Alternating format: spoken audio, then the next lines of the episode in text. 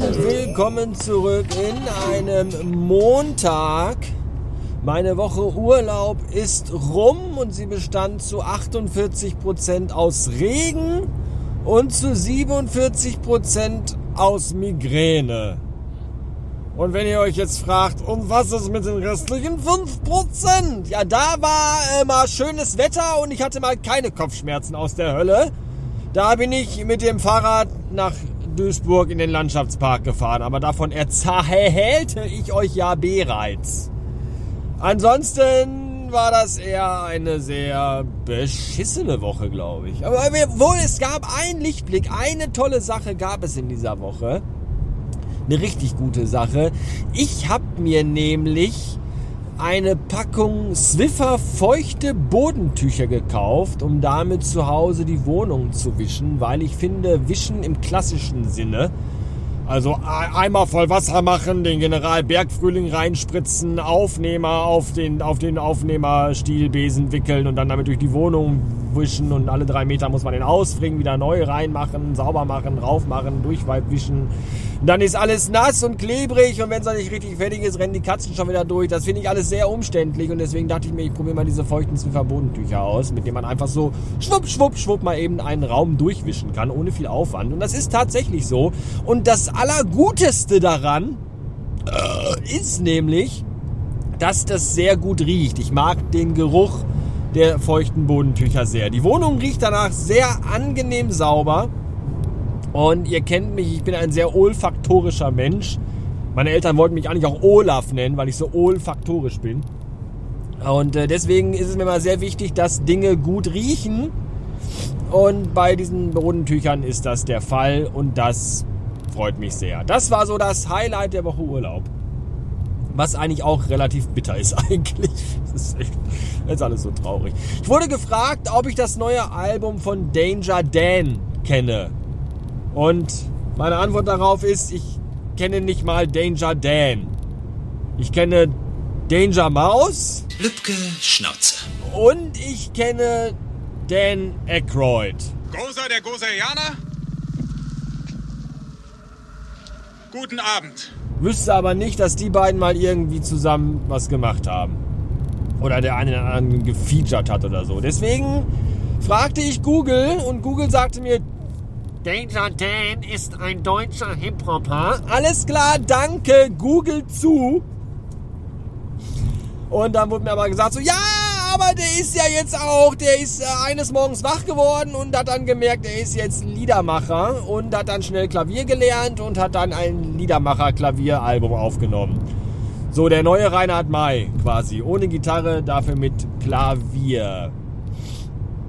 Ja, ich habe mir das dann angehört, während ich meine Wäsche zusammengelegt habe, die ich gewaschen habe von der ersten Jahreshälfte bis jetzt. Und ähm, äh, ja, äh, boah, nein. Das ist, das ist mir alles irgendwie zu, zu gewollt und zu offensichtlich und irgendwie, weiß ich nicht. Das, das gefällt mir nicht. Das mögen andere gut finden, das sei ja auch legitim. Ich gönne ja jedem alles. Das tun ja sehr viele Leute hier anscheinend nicht, aber ich tue das. Ja, das heißt ja immer so, alle, jeder, alle, alle tolerant und äh, weltoffen und wir müssen alles gendern und lass doch jeden so wie er will und was, du findest die und die Musik gut, ja, du bist aber ein Pillemann. Soll, soll, soll doch jeder hören, was er will. Hauptsache ich, ich muss mir das nicht anhören. Und das, das will ich nicht hören, das ist nicht so meine Welt. Ich höre mir lieber das neue Album an von Klaus Doldinger. The First 50 Years of Passport, das ist dann doch eher so meins. Habe ich auf meinen Amazon-Wunschzettel gesetzt, wenn ihr möchtet und euch denkt, wie kann ich diesem armen Bastard, der einen beschissenen Urlaub hatte, schon wieder denn mal eine kleine Freude machen. Schaut auf meinen Amazon-Wunschzettel, da sind einige Dinge, die ich gerne haben wollen würde und die mir kurzfristig ein Lächeln ins Gesicht zaubern könnten. Vielleicht. Wisst ihr Bescheid. Ich war gerade noch bei Audi gewesen in der Werkstatt, wo ich äh, denselbigen abgab, weil er mir ja kaputt gefahren wurde vor einiger Zeit, kurz bevor ich meinen Burnout-Krankenschein hier genommen habe. Und äh, heute war dann der Termin, äh, ihn in, in, in, in, die Reparatur zu bringen. Und ich bekam dafür ein Ersatzfahrzeug. Und zwar exakt das gleiche, das ich auch vorher hatte, nur in, in einer anderen Farbe irgendwie innen drin. Außen ist er grau und innen drin ist er so mit Klavierlack überzogen. Ich habe am Wochenende übrigens meinen nochmal innen drin ein bisschen sauber gemacht, weil er sehr staubig war. Und da dachte ich mir auch so, die Designer von Innenräumen von Autos, so von Armaturen und so, die, die denken sich, glaube ich, auch, Lass mal irgendwie Materialien nehmen, die super schnell vollstauben und die man total scheiße abwischen kann. Mit so Rillenmustern drin und lass mal so ganz viele Ritzen in die Armaturen reinbauen, damit man da total beschissen mit einem Pinsel oder mit einem Tuch drankommt, damit die Leute ihre Karre nie mehr richtig sauber bekommen. Ich glaube, das ist so deren Grundidee. Das finde ich auch sehr, sehr beschissen. Und als ich gerade in diesen äh, Leihwagen, den ich jetzt bekam, einstieg, dachte ich mir, okay, wir haben Corona. Ich gehe mal davon aus, dass die das Fahrzeug, bevor ich mich jetzt äh, da reinsetze, dass sie das vorher desinfiziert haben. Und da bin ich eingestiegen und habe ich gesehen, dass sie auf der Mittelkonsole, die so aus glänzendem schwarzen äh, Plastiklack irgendwie gemacht ist, dass da eine daumendicke Staubschicht drauf ist. Und da wusste ich schon alles klar. Einen Scheißdreck haben die hier gemacht in diesem Auto. Einen verdammten Scheißdreck. Gott sei Dank habe ich aber meine habe ich aber meine, meine Isana Med 2 in 1 Desinfektionstücher antibakteriell dabei. Und mit denen habe ich gerade erstmal hier das ganze Fahrzeug, den ganzen Innenraum komplett abgewienert. Und jetzt kann ich mich auch hier reinsetzen und mit einem halbwegs guten Gefühl äh, fahren, ohne Angst zu haben, mir die verdammte Seuche und den scheiß Virus zu holen. Denn das möchte ich nicht. Auch wenn ich schon teilweise geimpft bin bin ich eben halt auch erst teilweise geimpft. Das heißt, ein Restrisiko ist ja immer noch äh, vorhanden. Jetzt muss ich mal eben gucken, ob ich irgendwo gleich mal einen Rewe oder einen Edeka oder sowas finde, denn ich möchte mir gerne die neue Fanta kaufen. Es gibt nämlich eine neue Fanta und sie ist blau. Und äh, dazu gibt es eine passende Marketingkampagne von Coca-Cola, denn es wird nicht verraten, wonach diese Fanta schmeckt. Man soll es selber herausfinden und an einem Gewinnspiel teilnehmen. Das finde ich aufregend. Mein erster Gedanke war, blaue Fanta schmeckt wahrscheinlich nach Glasreiniger. das ist ja das naheliegendste eigentlich. Ja, obwohl, da dachte ich mir, wenn die auch so wie alle anderen Flavored-Sorten von Coca-Cola, jetzt hier äh, Vanilla und Cherry Coke und Fanta Mango, wenn die jetzt auch alle nicht mehr mit Zucker, also die werden ja jetzt alle nicht mehr mit Zucker, sondern mit Aspartam gesüßt. Und wenn jetzt auch die neue Fanta mit Aspartam gesüßt ist, dann weiß ich schon, wonach sie schmeckt, nämlich nach Pferdeejakulat. Weil danach schmecken alle mit Aspartam gesüßten Getränke. Und dann will ich die überhaupt gar nicht probieren. Ansonsten Schauen wir mal. Ich schrob das auch bei Twitter, dass blaue Fanta vermutlich nach Glasreiniger schmeckt. Und darauf schickte mir der liebe Lorenz einen Screenshot in, äh, von Facebook, wo ich mal bei Twitter geschrieben habe, was damals noch von Twitter nach Facebook rüber kopiert worden ist. Dass man das da doppelt, dass da auch nochmal Leute sagen konnten. das ist ja lustig. Da habe ich nämlich geschrieben, hier äh, äh, eine Flasche Powerade kaufen. Das gab es ja früher auch mal in Blau. Gibt es das noch in Blau? Weiß ich gar nicht. Das gab es früher jedenfalls auch in Blau. Vielleicht schmeckt doch die neue Fanta nach Powerade. Ich weiß es nicht. Jedenfalls habe ich da geschrieben, kauft ihr eine Flasche Powerade und kauf dir eine Flasche Glasreiniger, mach die Flasche Glasreiniger leer, spül die sauber aus, schütt Powerade rein und dann beobachte das Gesicht deiner Freunde, wenn du den Deckel abschraubst und die Flasche Glasreiniger austrinkst. Das schrob ich mal vor vielen, vielen Jahren, weil ich das sehr lustig fand. Und davon hat der Lorenz einen Screenshot gepostet bei Twitter. Und da dachte ich mir, das ist aber, wie war, kannst du mir bitte erklären, warum du noch einen Screenshot hast von einem Tweet, den ich vor zehn Jahren geschrieben habe?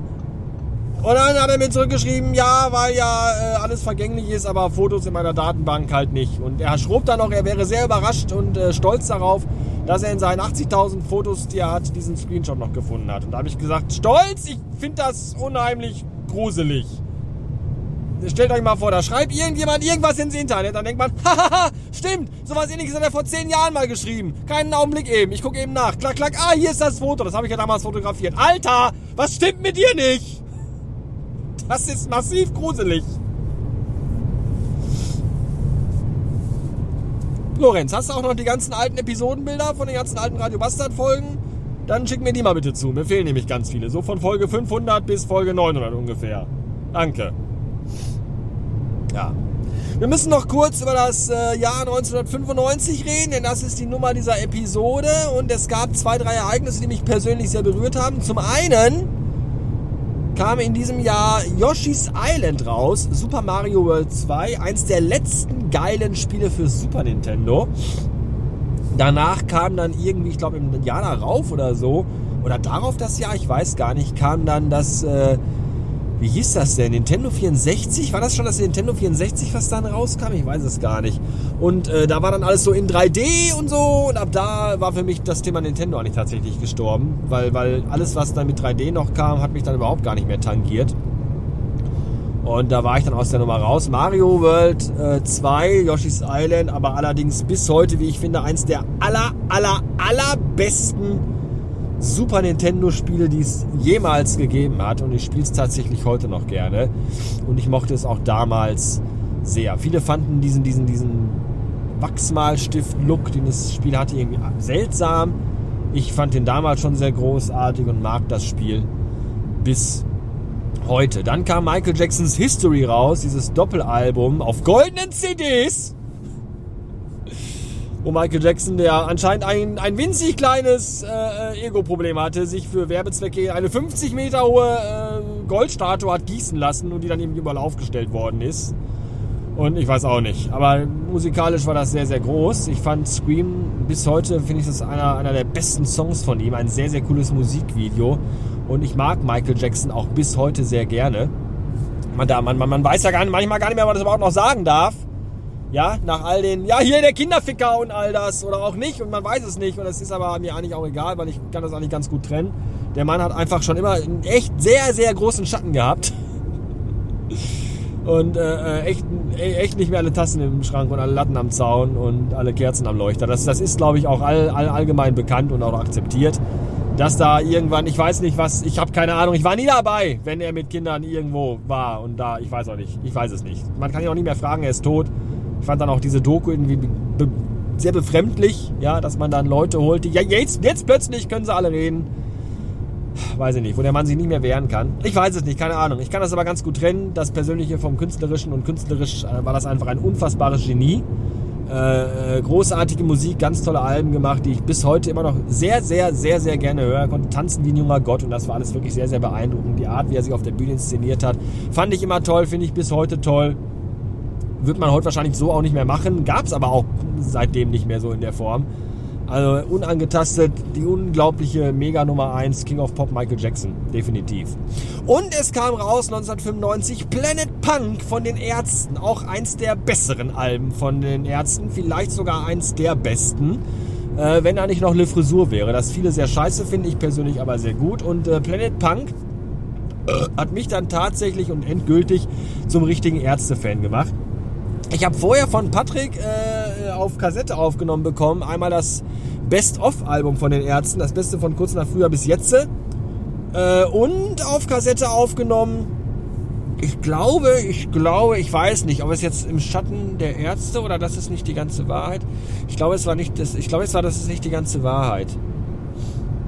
Glaube ich zumindest. Eins von den beiden hatte ich auch noch auf, auf Kassette aufgenommen. Und die liefen in meinem blauen Ei war äh, Walkman rauf und runter. Da war ich schon angefixt von den Ärzten und Planet Punk hat dann endgültig den Sack zugemacht und mich zum Ärzte-Fan gemacht. Und äh, deswegen habe ich auch zu diesem Album eine sehr, sehr starke emotionale Bindung. Ansonsten gab es gar nicht so viel Besonderes in diesem Jahr. Ich habe nach meinem Praktikum in der Apotheke, habe ich da so einen Nebenjob angefangen und bin dann zwei, dreimal am Tag mit dem Fahrrad rumgefahren und habe den Leuten ihre Medikamente nach Hause gebracht, die äh, zum Zeitpunkt ihres Besuchs in der Apotheke nicht lieferbar oder nicht vorhanden waren, dann nachgeliefert wurden. Und dann bin ich mal mit meinem Fahrrad rumgefahren und habe den Leuten ihre Medikamente nach Hause gebracht. Damit habe ich mir ordentlich gutes Nebenbei-Geld verdient und habe da schon gelernt, wenn du arbeiten gehst, hast du einfach Geld. Und es gab Zeiten, da hatte ich mit, ja, wie alt war ich da? 14, 15, so um den Dreh rum hatte ich halt äh, manchmal im Monat so 250 bis 300 Mark für mich. Und das war 1995, mit 15 war das scheiße viel Geld. Das heute, ja, wenn du heute einem 15-Jährigen sagst, hier hast du mal 150 Euro zum Geburtstag, dann heißt es auch, ja, ja, ja, und, und, und, und sonst noch? Ist das jetzt irgendwie, und wo ist das iPhone 12? Keine Ahnung.